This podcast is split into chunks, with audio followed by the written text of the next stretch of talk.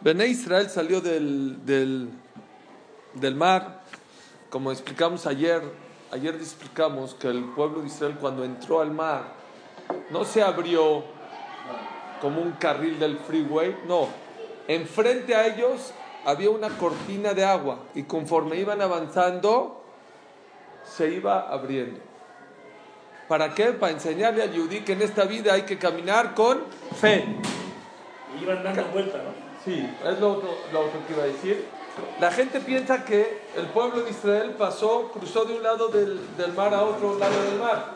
No fue así, sino que entraron y una a una más. Entraron de un lado y salieron del, del mismo lado. Fue una a una más. ¿Y para qué lo hicieron eso? Lo hicieron para que nada más para que se ahoguen los egipcios. No era necesario para irse de Egipto, el que ve el mapa, para irse de Egipto a irse a Israel no es necesario cruzar el mar rojo para llegar. Entonces salieron al mismo lado, ¿me entienden? Hicieron como una U, Una y llegaron una herradura y llegaron al mismo lado. Ok.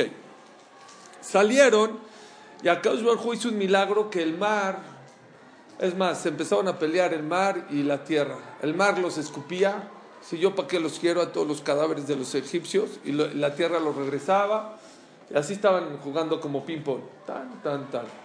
En eso, cuando estaban en la tierra, Am Israel estaba agarrando todo, así como era mucho más grande lo que ganaron de dinero y de joyas en ese momento que lo que sacaron de Egipto los Yehudim.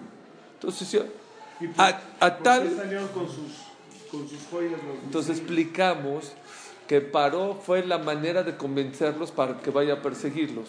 Para decirle, mira lo que nos quitaron, entonces les llenó de joyas. Dijo, miran, este es su objetivo, vamos por el dinero, vamos por las joyas. A tal grado que seguían, seguían. Ya, Moshe dijo, vayasá Moshe Tisel me Yamsuf. Los arrancó del Yamsuf.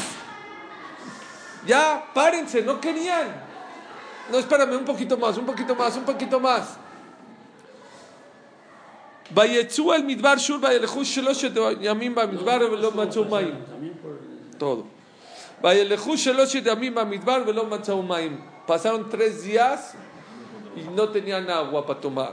Vayabau marata. Y llegaron a un lugar que se llama Marata. ¿Saben qué es Marata? El, el lugar amargo. Velo yajelu lishtot maim y marim hem. No podían tomar agua. ¿Por qué no podían tomar agua de lo amargo que estaban? Al ken karashem amará. Y por eso se llamó el lugar de ahí Mará. Es uno de los 42 viajes que tuvo el pueblo de Israel en el desierto en 40 años. Uno de ellos se llama Mará. Era este lugar. ¿Por qué Mará? ¿Por qué el amargo? Porque no pudieron tomar agua.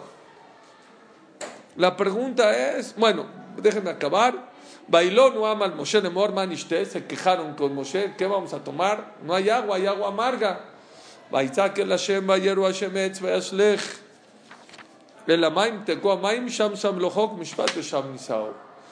Se quejaron, Moshe le pidió a Hashem, dijo, échale una varita de una maderita, echó una maderita, todo el agua dulce. Milagro, se convirtió el agua eh, amarga en dulce. La pregunta es, ¿qué hizo el pueblo de Israel, Jazito? Venían de Egipto, ya sufrieron mucho tiempo. Luego ya salieron Baruch Hashem, ya pensaron que se escaparon de Paró, ahora todo paró y todo el ejército los está persiguiendo, ¿a qué? Para atraparlos. Otra vez sufrieron. Bueno, Dios les hizo el milagro, gracias a Dios, se abrió el mar, se salvaron, se cerró el mar, se ahogaron. Después de tres días, otra vez, otra prueba. Ya, ya párale, ¿no? Ya como ya. Ahora, ¿por qué Dios mandó esto que no podían tomar agua? ¿Cuál es la razón o cuál es el motivo de- de que el, el pueblo de Israel, luego, luego saliendo del, del mar, otra prueba de no tomar agua? Dice el Pasuk, Vayasá Moshe. ¿Qué hicieron? ¿Qué hicieron? Estaban embarrados en el dinero. ¿Qué hizo Dios? Dice, ah, ¿quieren mucho dinero? Ok, no les voy a tomar. A ver, no hay agua. ¿Para qué quieres el dinero? Acá Baruj hay veces te manda un- una señal o una prueba para que te des cuenta que en este el dinero es importante, pero no es la vida. No es la vida. El Mearshat trae Maasé del rey, no dice el rey Midas, pero saben la historia del rey Midas. Había un rey que amaba tanto el dinero y era tan materialista que pidió que todo lo que tocara se haga oro. Y Dios se lo concedió. Todo lo que toque quiero que se convierta en oro. Entonces, de repente, al otro día se paró en la mañana, tocó su cama, se hizo de oro. ¡Ojo! Todo de oro. Tocaba su cepillo de dientes de oro. Oh, estaba feliz. Su cepillo de oro. ¡Oh! Se cumplió lo que yo anhelaba toda mi vida. Su mesa de oro, sus platos de oro. Nada más había un problema. Cuando tocaba el pan también se hacía de oro. Cuando tomó el agua también se convirtió en oro. Hasta que le pidió a Dios, Dios, por favor, ya no quiero más, pero me echo para atrás, ya no quiero que todo lo que toque se convierta. Lo traen Mearsha, yo, a mí en chiquito me anunciaban que era el rey Midas, pero lo trae el Mearsha, creo que Baba Mechiao, Baba Tra, trae el Mearsha esta historia. Para enseñarle a la persona que no siempre. ¿Qué, qué, qué, mérito tenía? No, no sé, no sé. A lo mejor era un rey tzadik, a lo mejor era un rey. O para enseñarnos a nosotros. El Midrash trae, les traje el Midrash por si no me creen, Alejandro Magno. Una vez. Estaba casado con Judía, no sé, pero fue bueno para los judíos. La nieta de Mariano Escobedo. No, pues no era Julia. ¿Sí? ¿Mariano Escobedo era judío? Sí. ¿Mariano Escobedo? Sacó este. ¿Cómo se llama? De todo. No, no, que hace lo de. ¿Rubinstein? ¿Qué hace lo de España? Zuli. Zuli. Está bien. Hoy lo oí. Está bien. 28. Alejandro Magno le dijo a sus consejeros, quiero ir, hay una ciudad de mujeres en África, Cartagena se llama, no la Cartagena hay aquí en, en Colombia, no, este era en África. Dijeron sus, sus consejeros, no puedes ir hasta allá, porque hay unas montañas, las montañas de la oscuridad y esas son muy difíciles de pasar.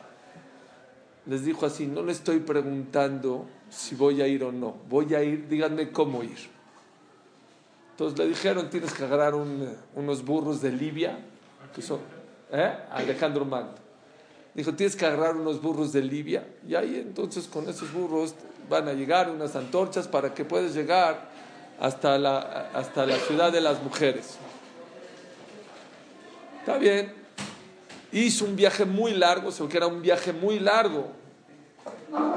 Y cuando llegó a la ciudad de las mujeres, ahí en África, pasó las montañas de la oscuridad, está afuera, tocó la puerta y dijo, soy Alejandro Magno, el, el emperador de Grecia. O me abren o hago guerra contra ustedes. Le contestaron las mujeres, era una ciudad de puras mujeres. Dije, mira, le mandaron un recadito ahí por abajo de la puerta. No te conviene guerrear con nosotros. Dijo, ¿por qué? Dijo, mira, si ganas, le ganaste a mujeres. Y si pierdes, es una vergüenza grande. Así que no te conviene. Dijo, ok, pero ya vine tan lejos, denme algo, denme algo, pues viene por algo. Le echaron un pan de oro y unas frutas de oro. Dijo, ¿y esto qué es? Dijo, si veniste desde Grecia hasta esta ciudad por algo, quiere decir que pan y todo, o sea, ¿qué más quieres? Ya lo único que, te, que nos queda darte es un pan de oro, a lo mejor como. Es lo que ¿Veniste especial para eso? ¿Qué te falta? O sea, ¿qué, puede, qué, te, qué te falta para que vengas a este, hasta esta ciudad para que te demos? Pues lo único que faltaría es que tengas un pan de oro. Ahí te va el pan de oro.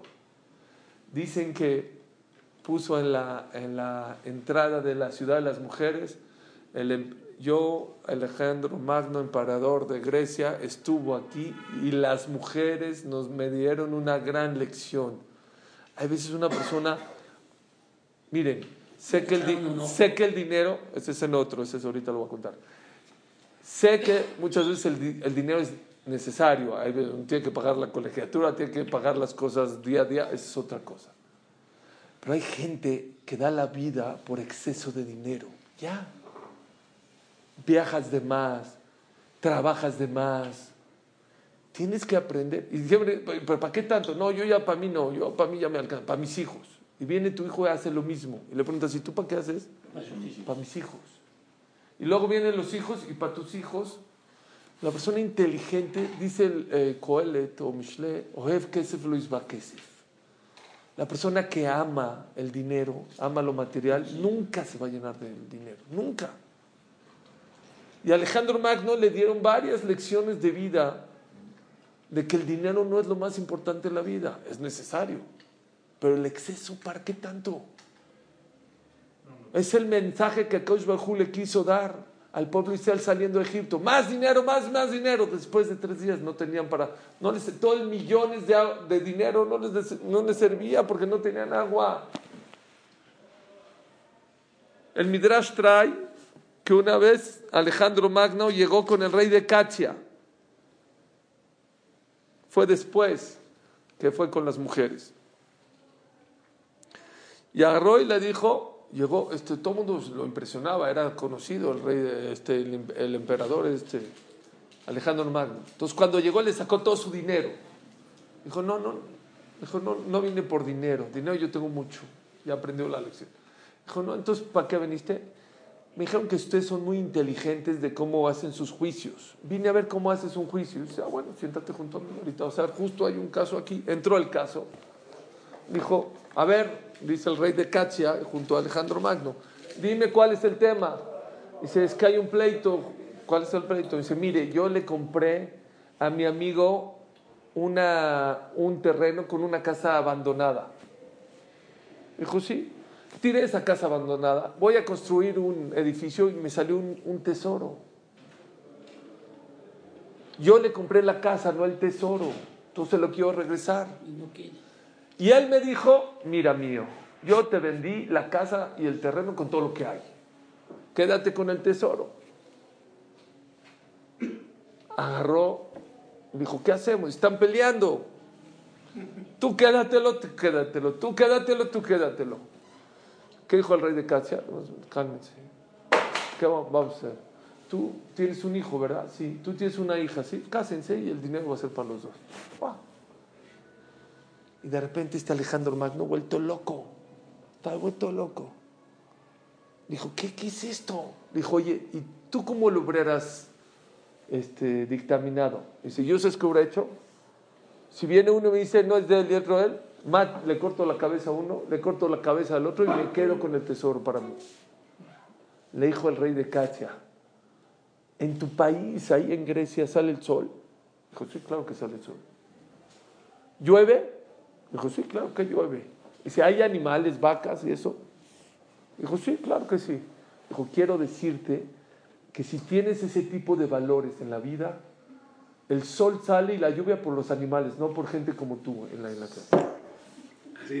Así le contestó el canto. Hay gente que nada más el dinero rige su vida.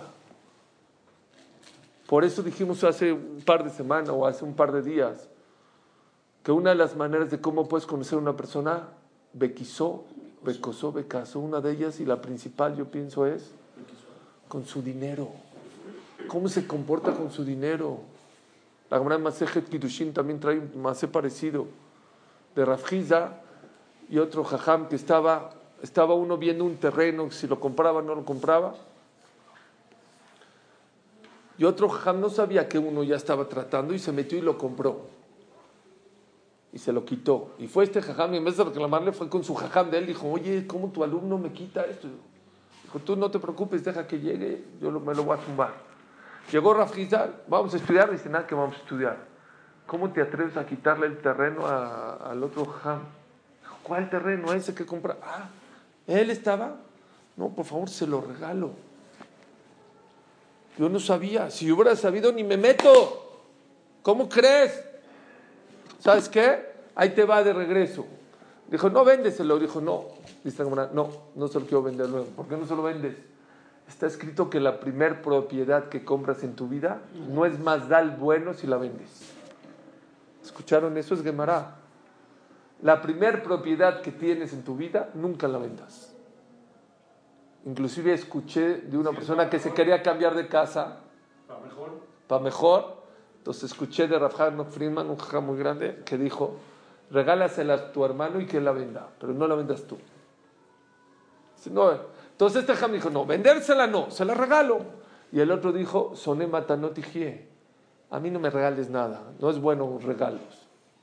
¿Y qué pasó? Pues tuvieron que donar la- la tierra, se quedó donada para los jajamim o para la gente. Cuando una persona demuestra su grandeza, cuando lo prueban con el dinero. Mucha gente es muy buena, pero cuando hay temas de dinero, dobla las manos, se pone como loco. Yashar, la persona tiene que ser yashar en la vida. Y eso es lo que nos enseña la Torah. Ok, dinero todos necesitamos. Desgraciadamente el dinero es el medio para muchísimas cosas muy buenas también, como lo hemos dicho. Hay gente que se equivoca. Vaya Sam Moshe. Cuando todo el pueblo de Israel estaba ocupado en agarrar dinero y dinero, Moshe en qué estaba ocupado? Huesos de Yosef. Cargando los huesos de Yosef, preocupado para llevarse los huesos de Yosef. ¿A dónde eres Israel? ¿Qué, qué opinó Shlomo Amelech sobre Moshe Rabenu? El que es abusado, en vez de estar peleándose por el dinero, se pelea por agarrar mitzvot. Jajamlev, el que es inteligente, así dijo Shlomo sobre Moshe en ese momento, sobre ese momento. Jajamlev y Kach mitzvot. El que es inteligente, que tome mitzvot. Pregunta a Rabaron Kotler, el que hizo Leikut. ¿Por qué dice Shlomo Melech Jajamlev y Kach? Que tome. Y hace mitzvot. Que haga mitzvot. Que si Kach. Que si Kach. Que tome. Y hace mitzvot. Dicen que había una persona que estaba en un barco y se cayó al agua, uno de los de la tripulación, hablando de los, del barco, se cayó, le decían, dame la mano, dame la mano, dame la mano, no se la da. Dame la mano, no se la da y se está ahogando. Y uno le dijo, no, este es de Monterrey, es codo, no digas dame, toma mi mano. Le dijo, toma mi mano, se la tomó. Dice Rabaron Kotler, Shlomo Melech nos viene a enseñar dos cosas. Uno, sé abusado, haz mitzvot en tu vida. Todo el tiempo, 24 horas, 365 días al año, puede ser una mitzvah, o una verja, un geset, o tzedakah, o rezar, o estudiar. Hay todo el tiempo, hay momentos de poder hacer mitzvot. Pero la persona puede pensar, jajamlev y kaj mitzvot. Bueno, oye, te invito a hacer una mitzvah. Hijo, ya me costó. O tiempo, o dinero, o esfuerzo. Dice Rabaron Kotler, jajam- jajamlev y kaj. Que sepa, la persona que hace una mitzvah no le está costando, está ganando. Estás recibiendo. A comparación, una moneda de tzedakah te costó un peso. ¿Sabes el pago tan grande que te puede traer? La protección tan grande. Ayer hablamos de estudiar Torah, una palabra de Torah, ¿cuánto vale? Si hay tráfico, si hay que dejar a los amigotes, si hay que dejar muchas veces a la familia, está bien. Pero si lo pones en la balanza, ¿sabes lo que vale? Último macé de Alejandro Magno. Bueno, que yo me sé ahorita. Bueno, hay más, pero que ahorita sé. Hay muchos. Alejandro Magno, de regreso de la tierra de las mujeres y de, esta, de este viaje de, con el rey de Catia, llegó a las puertas del Ganeden.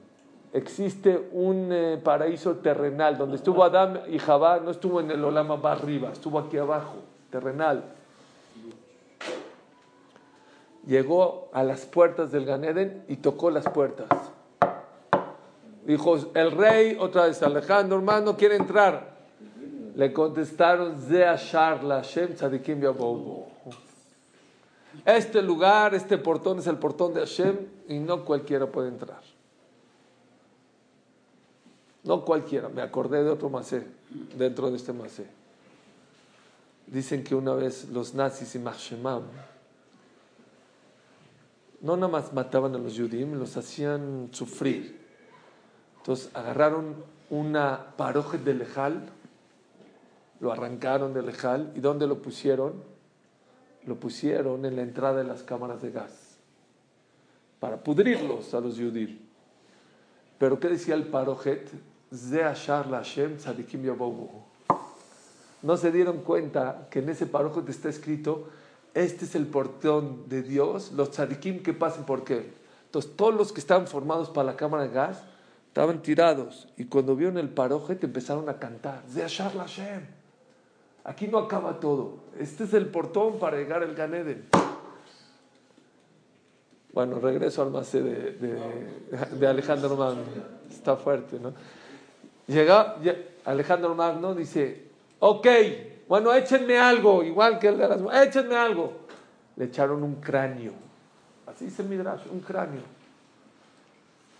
¿Y este qué vale? Dijeron sus consejeros, no sé, ha de valer, no sé, a ver, pésalo. Dice que tenía una balanza, tenía el cráneo de un lado, puso un poco de dinero acá, ganaba el cráneo. Más dinero, ganaba el cráneo. Más, todo el oro y toda la plata del mundo, ganaba el cráneo. Y les dijo, ¿qué, qué es eso? Dijo, no, ese cráneo se simboliza, simboliza el hambre y los deseos del ser humano como el tuyo.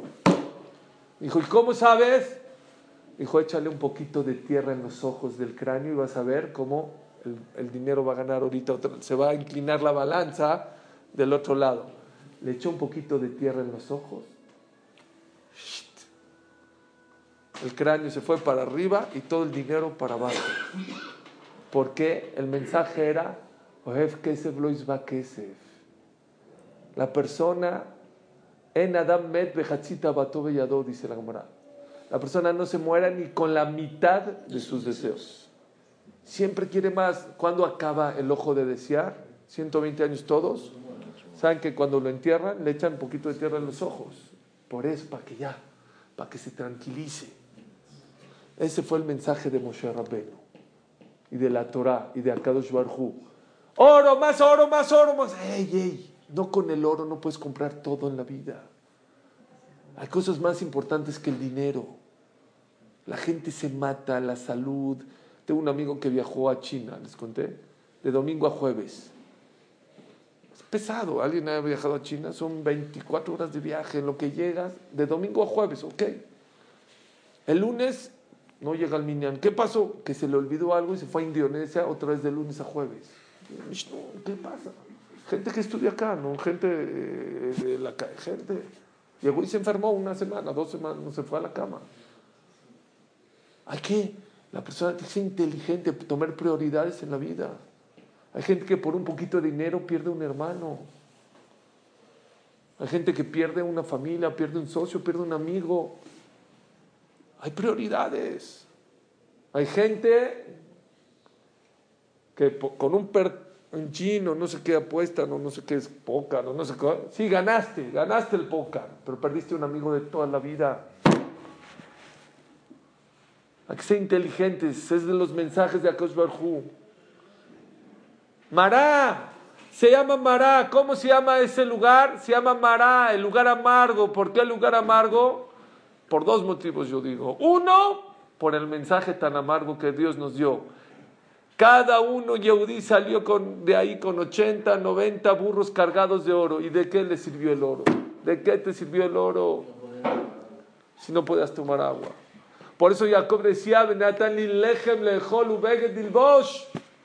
Diosito, dame pan para comer y ropa para vestir. Jacob, no me digas, ¿a poco pa- pan y ropa? No me, ni modo que ropa para comer y pan para vestir. ¿Para qué dices ropa para, ropa para vestir y pan para comer? Dice, no, Jacob era muy inteligente. ¿Cuánta gente tiene todo el armario lleno y no se lo puede poner? Tiene la bata del hospital o la pijama que no pues, se puede parar de la cama. ¿Cuánta gente tiene su alacena llena de comida pero no puede comer porque tiene esto, por Barminan porque tiene? Menatam li lechem lechol ubeged dilbosh. Dame pan para comer y ropa para vestir. Mismor de la Parnasá, todo el mundo pagamos por la Parnasá, la Parnasá, todo el mundo quiere más Parnasá y paga. Ya me quiero ser rico, Diosito.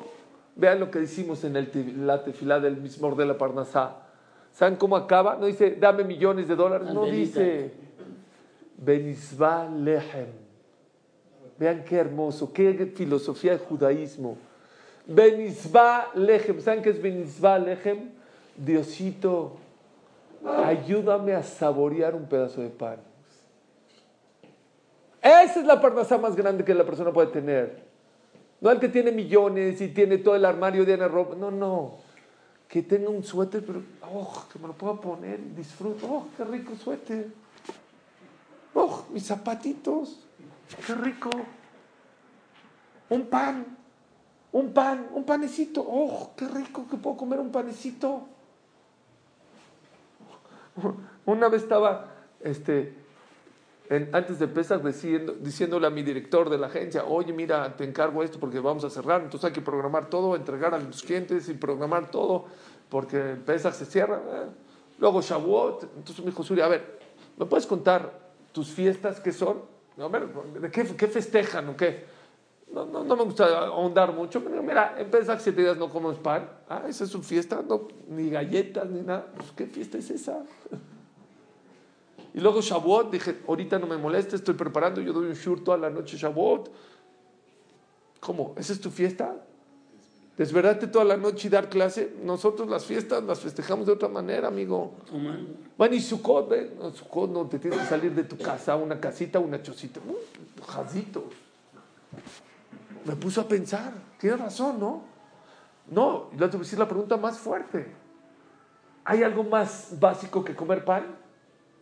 No hay algo más mal. Pan, te lo quitan en una semana. ¿Hay algo más básico que dormir? ¿Dormir es básico o es lujo? Es, algo básico. No duermes toda la noche. ¿Hay algo más básico que un techito? No, o sea, mínimo un techito. ¿No? No, te va. Las tres fiestas principales, Pesach, Shavuot y Sukkot, nos quitan el sueño, bueno, nuestra cama, nos quitan el pan y nos quitan ¿Eh? El techito. ¿Qué quiere Borolam? ¿Saben qué hace? Les voy a contar una historia. Había un granjero que tenía como nueve hijos y su esposa estaba embarazada. Fue la esposa con el granjero y le dijo, papito, si me doy a luz, el único lugar donde va a caber el niño es en, el techo. No cabemos, la casa está chiquitita. Ve con el rebe y dile, pregúntale qué hacemos, una segula no sé, a lo mejor, no sé, una segula para que se haga la casa más grande o para que podamos comprar otra casa más grande. Se formó Jadito, dijo, vamos a ver qué dice. Llegó, le dijo, jamás y así, dijo, tú eres granjero, ¿verdad? Dijo, sí. Dijo, mete la, la vaca a tu casa. ¿Cómo? El que sigue, con el rebe es rápido. Dijo, seguro no entendió el rebe y pensó que mi casa es muy grande y me sobra lugar me siento solo, se vuelve a formar una hora. Cuando pasa otra vez, jajam es que, sí te entendí, mete la vaca a tu casa. Está chica tu casa, ¿no? Mete la vaca a tu casa. Ok, ya. Llegó, va caminando y la esposa esperándolo en la ventana a ver qué le dice el jajam, a ver si le dio acá, a ver si le dio una segulá. Cuando llega ahí con el rebe, eh, con su esposa, dice, ¿qué dijo el rebe? Que metamos la vaca. ¿Cómo? Pues, a lo mejor es segula y se va a hacer más grande la casa. Lo que dice el rebe, yo voy a hacer.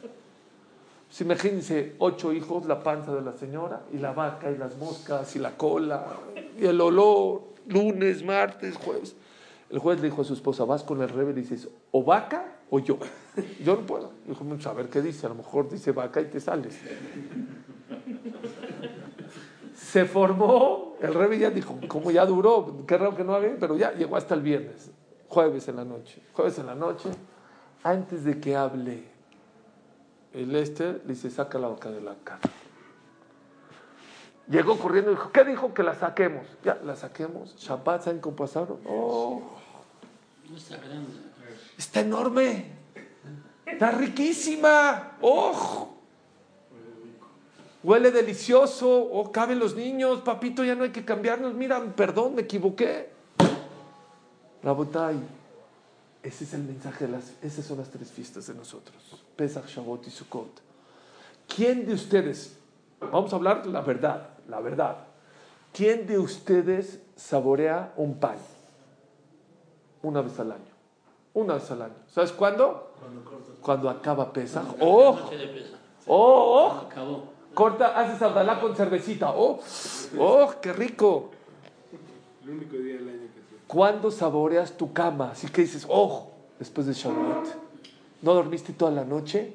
Ojo. ¿Cuándo valoras tu casa, tu techo? ¿Qué te, ¿Cuándo lo valoras? Cuando siete días no tuviste techo.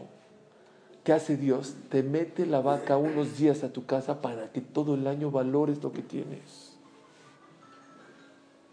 Ese es el mensaje más importante ahorita que Akash Bajú nos quiere dar.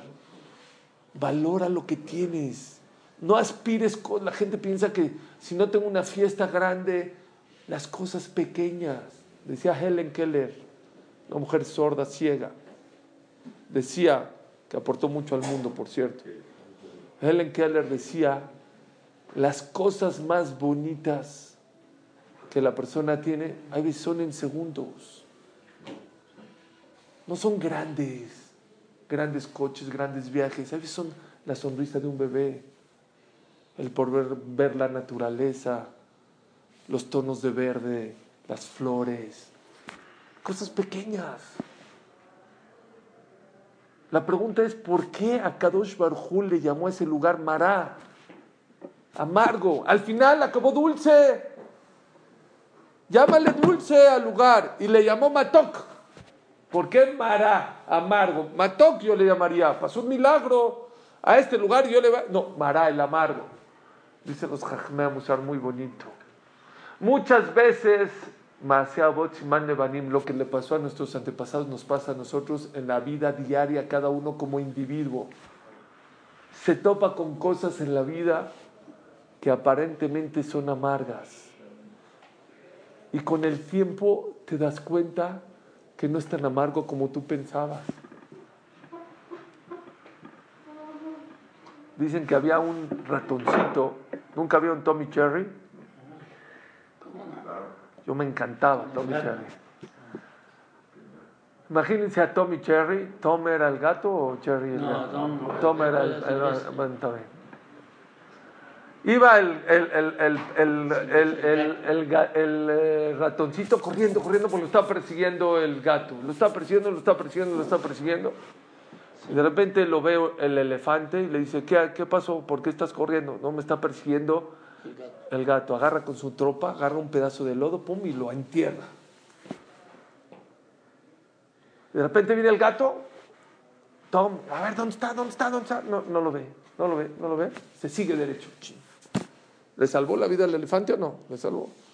De regreso, Jadito viene el gato así todo triste, pues porque no encontró al ratón. Y de repente ve la cola, no la enterró. La desenterró y se lo comió al, este. No era Tommy Jerry, porque en Tommy Jerry nunca se lo comió, ¿verdad? Siempre se lo escupe, lo, ok. Lo trae Rav este Mashal. Y dice así, no todos los que te entierran te quieren matar y no todos los que te quitan la tierra te quieren salvar. Sí, lo puedo repetir con mucho gusto. No todos los que te entierran te quieren matar o los que te echan tierra te quieren matar. Y no todos los que te quitan la tierra te quieren salvar. No creas que cuando Hashem te pone las cosas difíciles es porque quiere tu mal. Al revés. Muchas veces no entiendes, eso sí, es difícil entender, pero te quiere proteger, te quiere salvar. Hay veces lo que hay una frase que dice, lo que la cabeza no alcanza a entender, el tiempo te hace entender. Había una persona en la Shoah, una persona que estaba en la Shoah, esa persona que estaba en la Shoah, aparte que estaba la situación, le dio tifoidea. Las Pesach se acaba de morir hace poco, el año pasado, vivió como 100 años. Lo alenu le dio tifoidea. Entonces, como era tifoidea y era súper contagiosa, lo tuvieron que meter a un hospital dentro de la Shoah del Holocausto. Entonces tuvo que separarse de su familia, muy doloroso, muy difícil, y él siempre decía, ¿por qué? ¿Por qué? ¿Por qué? Lo metieron al este de la tifoidea. Cuando salió del hospital, al ese hospital los nazis y Machshemam no entraban porque les daba miedo contagiarse a los enfermos. Cuando salió, habían matado a toda su familia. El único que se salvó fue a él. ¿Por qué? La tifoidea. La tifoidea le salvó la vida. Y en el momento que pensó él, ¿Cómo? Aparte de la Shoah, tifoidea, ya. No entendemos los caminos de Hashem. No es Mará, es Matok. Pero ¿por qué se llama Mará? Para que te acuerdes como persona que muchas veces en la vida cosas que ves amargas no son tan amargas como tú piensas. Hay otra historia que pasó con Rav Scherer. Rav Scherer fue presidente de Agudat Israel. Falleció hace unos 30 años más o menos. Era un jajam, pero era balabait, él trabajaba. Y él contó que cuando era niño chiquito, creo que no tenía papá, y era muy pobre. Y ahora se enfermó, tenía una fiebre muy alta, a tal grado que su, ya estaba muy grave, agarró la mamá, ni modo, trajo al doctor, lo checó, dijo, mira, tu hijo tiene, no sé, tal enfermedad, corre a la farmacia ahorita y dale estas medicinas. Porque si no le das esas medicinas, se va a morir. Rápido. Jadita no tenía mucho dinero, con el poco dinero que tenía en el cajón se fue a la y empezó, corrió a, la, a esta y le empezó a gritar al boticario que no, que la medicina, que este, ah, por favor no tengo dinero, pero esto es lo que tengo. Eh, imagínense una mamá que su hijo lo aleno se está muriendo, imagínense los gritos la desesperación. Agarró, pum. Le, eh, le dio la medicina. Va corriendo con la medicina, ahora sí, se tropieza, se cae y se rompe la medicina. Y tirada en el piso empieza a llorar y dice, se acabó. No hay dinero, no hay medicina, no hay tiempo. De repente reaccionó la mujer. No, no es tiempo para llorar. Recogió los pedacitos de la medicina y se regresó a la, farmacia y ahora ya no estaba el boticario, ahora estaba el dueño de la Y empezó a gritar más. Mira, usted me dio esto, pero créame, se rompió y esto, y ya no tengo dinero, por favor. Dice el de, se calma. Por favor, ayúdame, por favor, se, se calma, se calma. ¿Qué pasó? ¿Qué tiene su hijo? ¿Qué esto? esto? Dijo, no, es que esto, dijo, yo lo voy a dar gratis. No, es cálmese. Explíqueme qué tiene. Le dijo la enfermedad. De repente dice, a ver la medicina. ¿Qué? ¿Quién le dio esta medicina? ¿Quién le dio esta medicina? No, pues el otro. Si yo, si esta medicina se le hubiera dado a su hijo, se muere de inmediato. Se equivocó, esta no es la correcta, esta es la correcta. Corre y das- désela. Fue, se la dio, se salvó la vida. Cuando creció Moshe, vino la mamá y le dijo, Moshe, ven, te voy a contar una historia. ¿Te acuerdas una vez que estabas muy grave y que esto? Sí, ma, sí, ma. Te voy a contar. Yo ya venía con la medicina y yo me tropecé y me caí y se rompió la medicina. Y cuando se rompió la medicina, Moshe, ¿qué pensé yo en mi vida? Que se acabó tu vida. Ahora sí se acabó, te vas a morir. Moshe, ¿qué crees? Eso que se rompió la medicina, por eso estás vivo ahorita.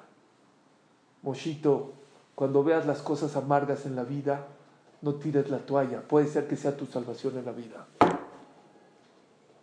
Vean qué inteligente mujer. Nunca tires la toalla en la vida. Tú no sabes. Hay veces piensas que es lo más negro que es, tu salvación. Las mujeres, Jochmat Nashim Bantabeta, vean qué inteligencia de mujer. Después de mucho tiempo, de 30, 80, no sé, 40 años, había un- una guerra de los reformistas contra los ortodoxos en Estados Unidos. Y él pelaba, pelaba, pelaba. No, no, no. Perdía la guerra los ortodoxos, estaban perdiendo la guerra. Los reformistas metieron al, al gobierno de Estados Unidos. Los jajamim le dijeron, ya perdimos, ya, ni modo, ya. Seguía, seguía, seguía, seguía. Ya perdimos, ya. Ya el gobierno está del lado de los reformistas. Todo el mundo lo dejó al lado. Ramoshe Scherer, yo sigo, sigo, sigo. Volteó la cosa, no sé qué. Ganó. Todos le aplaudieron, le hicieron una cena. ¡Wow, Moshe! ¿Cómo le hiciste? ¿De dónde sacaste fuerzas? Dices, ¿de dónde? De mi mamá. Mi mamá enseñó que cuando veas todo perdido, sigue luchando. No te caigas. Esa es la característica de Clar Israel. Seguir adelante. Y esa es la, la sabiduría de las mujeres, Rabotay. ¿Qué pasó con Alejandro Magno? Alejandro Magno iba a conquistar a la... En fuerza las había deshecho a las mujeres. ¿Cómo guerrearon las mujeres con Alejandro Magno? No con las armas, con la inteligencia, con la psicología. La psicología de la mujer es tremenda, es fuertísima. ¿Qué le dijeron a Alejandro Magno? Guerrea, si quieres entra, mano. Pero si te ganamos, te podemos ganar. Qué vergüenza. Y si nos ganas, ¿qué ganas? Le ganaron. Psicológicamente lo vencieron. Igual acá. Las mujeres. ¿Qué hizo la mamá? Dice Shlomo Melech, "Chochmat nashim banta beta". La sabiduría de las mujeres es la que construye el hogar. No el hombre, no la mujer. La sabiduría de la mujer es la que construye la casa. La inteligencia de la mujer. Aprendimos muchas cosas el día de hoy. Aprendimos que el dinero no es lo más importante en la vida. Aprendimos que existen valores en la vida. Aprendimos que puedes tener todo el dinero del mundo. Todo el dinero del mundo y a veces no puedes tomar un va- vaso de agua.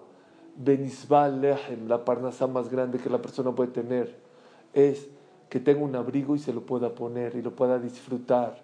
Que tenga un pan y lo pueda saborear. No hay que esperar Mozae Pesach para saborear un pan. No hay que esperar. Tengo una persona, amigo, que estaba en la cárcel, Baruch Hashem, Hazdai Hashem, ya salió. ¿Saben qué me decía? Suri, me mandó una carta desde la cárcel y lo cambiaron de cárcel. Y en una cárcel primero le daban eh, las tortillas esas duras de mil parreas, no son unas tortillas. Se quejaba de ellas. ¿Qué es esto? ¿Qué comida es esto en la cárcel? Tres tortillas duras, cuatro. En la otra que estaba más dura. Me decía, extraño las tortillas duras. No hay que esperar hasta que Barminan Hashem nos ponga más para valorar. Valora lo que tienes, saborea lo que tienes. Eso se llama Parnasatova. Baruch Adonai Leolam. Justo ahora te iba a hablar que por qué no has venido. No.